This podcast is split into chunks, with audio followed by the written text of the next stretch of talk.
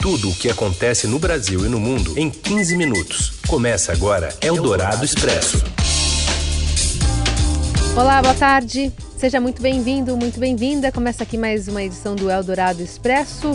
Bem na hora do seu almoço, a gente reúne as notícias mais importantes do dia. Você nos ouve em mais ou menos 15 minutos, primeiro pelo rádio FM 107,3 da Eldorado e já já em formato de podcast para você acompanhar em qualquer plataforma, qualquer agregador nessa parceria entre a Rádio Dourado e o Estadão. Eu sou a Carolina Ercolim, ao meu lado, Raíssen Abac, e esses são os destaques desta quinta-feira, dia 26 de setembro. Eldorado Expresso. O autor da denúncia que pode resultar no impeachment de Donald Trump diz que a Casa Branca tentou esconder a conversa em que o presidente americano pede para a Ucrânia investigar o adversário Joe Biden. Augusto Aras toma posse e afirma que a Procuradoria-Geral da República é independente. Na cerimônia, o presidente Bolsonaro disse que o novo chefe do Ministério Público não é do governo. E ainda o aumento do número de suicídios de policiais, a prisão do ex-governador do Tocantins, Marcelo Miranda, e os 50 anos do último álbum dos Beatles. Eldorado Expresso. Bom, segundo a denúncia anônima de um funcionário da inteligência dos Estados Unidos, o presidente americano, Donald Trump, usou o poder do cargo para tentar fazer a Ucrânia interferir na eleição americana de 2020. E para isso, pediu que Kiev investigasse um político rival para ganho pessoal. A íntegra do texto que pode levar ao impeachment de Trump foi divulgada hoje pela Comissão de Inteligência da Câmara, após revelações contundentes sobre os contatos de Trump com o presidente ucraniano Volodymyr Zelensky. O secretário de Justiça, William Barr, e o advogado pessoal de Trump, Rudolph Giuliani, foram peças centrais nesse esforço, de acordo com a denúncia. O texto diz que o denunciante, que não foi identificado, obteve informações de várias fontes de governo indicando que autoridades da Casa Branca intervieram para bloquear todos os registros da ligação entre Trump e Zelensky, principalmente a transcrição oficial da chamada foi produzida pela sala de situação da Casa Branca. O reclamante anônimo também afirmou que várias autoridades relataram que um contato subsequente entre Trump e Zelensky dependeria de o presidente ucraniano estar disposto a fazer sua parte na investigação do Joe Biden e de seu filho Hunter Biden. Eldorado Expresso. Aqui no Brasil, o STF retoma hoje o julgamento de uma tese que pode anular algumas condenações da Operação Lava Jato. E o repórter Rafael Moraes Moura traz agora mais informações direto de Brasília. Oi, Rafael. Boa tarde, Heisen. Boa tarde, Carol. Boa tarde para os nossos ouvintes. O Supremo Tribunal Federal retoma nesta tarde o julgamento que pode abrir uma brecha para anular condenações impostas pela Justiça Federal em Curitiba e beneficiar até mesmo o ex-presidente Luiz Inácio Lula da Silva. O julgamento vai ser retomado nessa tarde com o voto do ministro Alexandre de Moraes. A gente tem que lembrar que o que está em jogo é um habeas corpus do ex-gerente da Petrobras, Márcio de Almeida Ferreira. E a discussão gira em torno da fixação de prazos diferenciados para o envio das alegações finais de réus delatores e réus delatados. A defesa de Ferreira alegou o quê? Alega que ele sofreu constrangimento ilegal por não poder apresentar as alegações finais após a manifestação dos seus colaboradores. Ou seja, ele alega que ele não pôde rebater as acusações que foram feitas pelos seus colaboradores no processo. Lembrando que esse ex-gerente da Petrobras já foi condenado por corrupção passiva e lavagem de dinheiro em primeira instância, mas aguarda o julgamento de um recurso no Tribunal Regional Federal da Quarta Região. A gente tem que lembrar que essa discussão dos prazos diferenciados é uma discussão que envolve não apenas esse réu, esse ex-gerente da Petrobras, mas que o próprio Supremo Tribunal Federal, a segunda turma do STF, derrubou no mês passado uma decisão do ex-juiz Sérgio Moro, justamente no caso de Aldemir Bendini, ex-presidente da Petrobras e do Banco do Brasil, que alegava inclusive, essa questão dos prazos diferenciados. Ou seja, essa questão técnico-processual pode abrir uma brecha que vai levar a condenações da Lava Jato e até mesmo beneficiar o ex-presidente Lula se o entendimento de Bendini for aplicado de forma irrestrita para todos os casos semelhantes. O que acontece agora dentro do Supremo? Faltam votar 10 ministros, né? Integrantes da corte disseram para mim, em condição de anonimato, reservadamente, acreditar que o Supremo pode delimitar o entendimento da segunda turma, em um esforço para reduzir danos e preservar parte das sentenças já proferidas no âmbito da, da Operação Lava Jato. A avaliação de que os votos dos ministros Rosa Weber e Alexandre de Moraes vão ser decisivos para a definição do placar. Uma das alternativas cogitadas seria anular as condenações somente daqueles réus que lá, que lá atrás solicitaram, durante o andamento da ação, o prazo diferenciado para apresentação das alegações finais, mas tiveram esse pedido rejeitado pela Justiça. Outra possibilidade, que me disse o ministro, seria o Supremo modular os efeitos da decisão da turma, ou seja, fixar um marco temporal para a aplicação desse novo entendimento. O Supremo poderia, por exemplo, decidir que a partir só de agora que esse prazo diferenciado deve ser aplicado nas sentenças. Lembrando que esse entendimento a ser firmado pelo plenário do Supremo nos prazos diferenciados entre réus delatores e réus delatados pode afetar processos de Lula, como o do sítio da Atibaia, mas não deve é, afetar a condenação imposta para ele no caso do triplex do Guarujá. E por que, que serve para o sítio e não serve para o triplex do Guarujá? É porque no caso do triplex não havia réus com acordo de colaboração premiada homologado pela Justiça na época da condenação em primeira primeira instância. E justamente a discussão é sobre prazos diferenciados entre réus colaboradores e réus delatados. Só que a defesa de Lula insiste que essa regra também deve valer para o caso do triplex, porque na época o ex-presidente da OAS, Léo Pinheiro, fez acusações contra petistas. Vamos aguardar para ver. Um dia D para Lava Jato no Supremo Tribunal Federal. Eldorado Expresso. O presidente Jair Bolsonaro afirma que assistiu de novo a sua fala na Assembleia Geral da ONU e que não considerou as suas posições agressivas. A repórter Julia Lindner traz os detalhes. Oi, Julia. Olá, Carolina. Olá, Heisen. O presidente Jair Bolsonaro conversou hoje pela manhã com apoiadores, mas não quis responder nenhuma pergunta de jornalistas. Ele demonstrou bastante desconforto com as críticas que recebeu pelo discurso feito na Assembleia Geral da ONU na última terça-feira o presidente contou que fez questão de assistir de novo o vídeo e que continua achando que não usou nenhum tom agressivo. Ele também voltou a dizer que não citou nominalmente outros chefes de Estado, embora tenha dado indiretas, por exemplo, ao governo da França. Apesar disso, o presidente voltou a criticar, por exemplo, hoje, o líder indígena Raoni, a quem disse que ele não representa né, os outros indígenas e também que ele não fala a nossa língua. O presidente pediu respeito ao cacique Raoni, mas voltou a criticá-lo na manhã dessa quinta-feira. Nossa, nossa queimada do dia está abaixo da. Levei uma ilha lá em Zanito Calapalo, não existe mais o monopólio do Raoni. O Raoni fala outra língua, não fala uma nossa língua.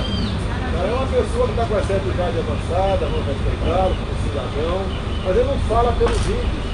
Cada tribo indígena tem um cacique.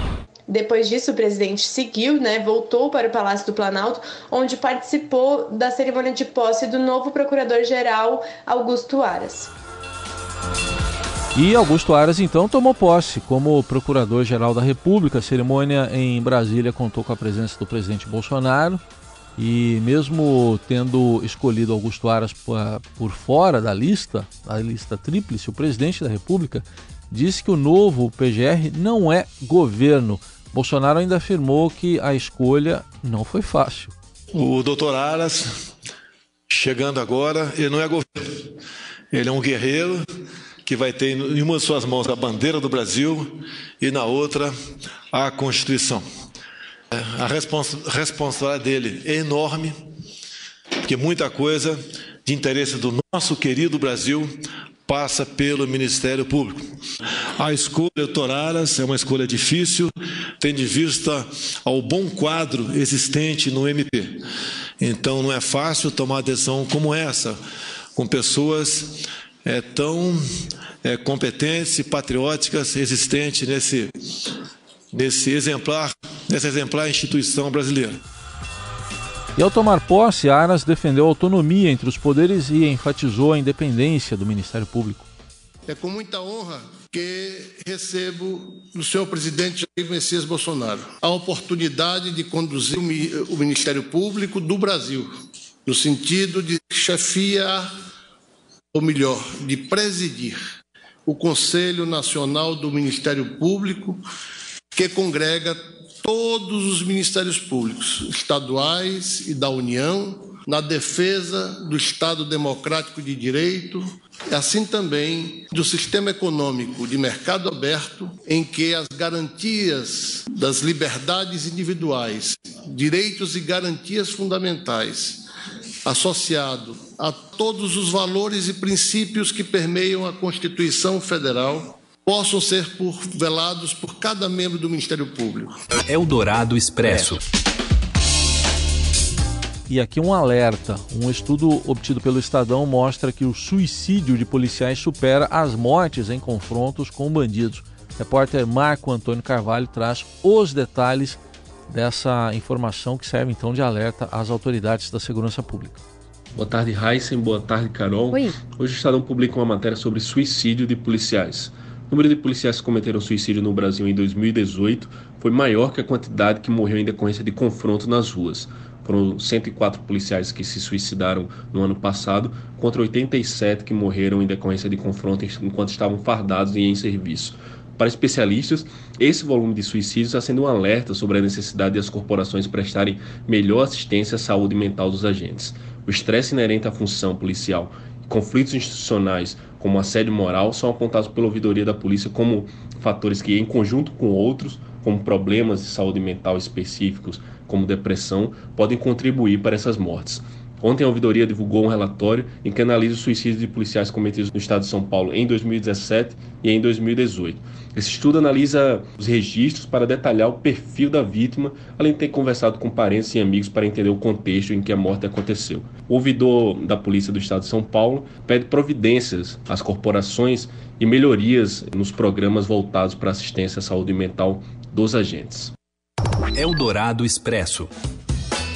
A Polícia Federal prendeu em Brasília hoje o ex-governador do Tocantins, Marcelo Miranda, do MDB. Ele é suspeito de integrar uma organização criminosa que teria causado prejuízos de mais de 300 milhões de reais à administração pública. O processo que está na quarta vara federal de Palmas envolve corrupção, fraudes em licitações e lavagem de dinheiro. Eldorado Expresso. E a judoca Rafaela Silva é pega no exame antidoping e perde a medalha de ouro no Pan-Americano de Lima, no Peru. Robson Morelli comenta o assunto.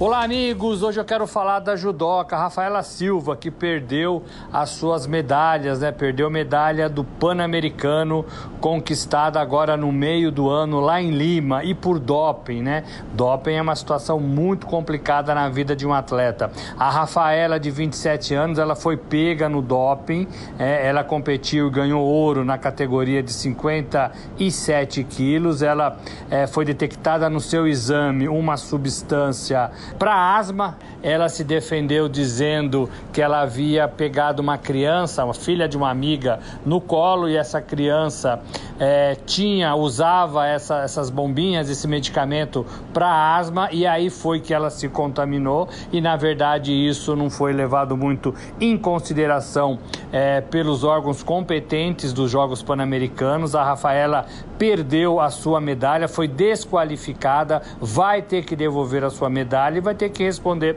por esse doping aí, talvez até com uma suspensão um pouco maior. Esse é um momento difícil na vida de um atleta. O Brasil, que foi bem nos Jogos Pan-Americanos lá, lá em Lima, ficou em segundo lugar. Fazia tempo que o Brasil não ficava em segundo lugar na competição, desde 1963, 56 anos, portanto. E a Rafaela ajudou nessa campanha. Ocorre que ela foi pega no doping, ocorre é, que está sendo agora para começo de outubro os órgãos competentes vão se manifestar, ela vai ter oportunidade de se explicar na corte, né? Vai tentar contar a sua história, mas o fato é que a decisão já foi tomada. Ela foi desqualificada e perdeu a sua medalha. Além da Rafaela Silva, o time do Brasil, é, nos Jogos de Lima, também teve outro atleta, mais dois na verdade, né? O ciclista Cássio Freitas, que também teve medalha de bronze por equipe, ele foi pego no doping,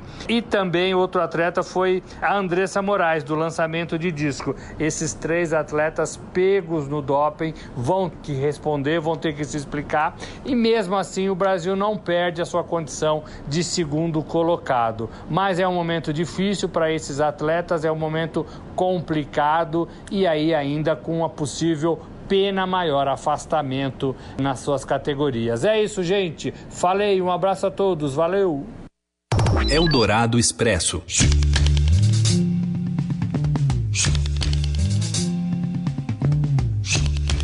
Tá ouvindo aí Abbey Road? Aliás, o álbum completa 50 anos hoje, né? Foi o último a ser gravado pelos Beatles, marcando o fim da trajetória do quarteto de Liverpool. Foi lançado em 26 de setembro de 69 e leva o mesmo nome da rua de Londres, onde situa-se o estúdio Abbey Road.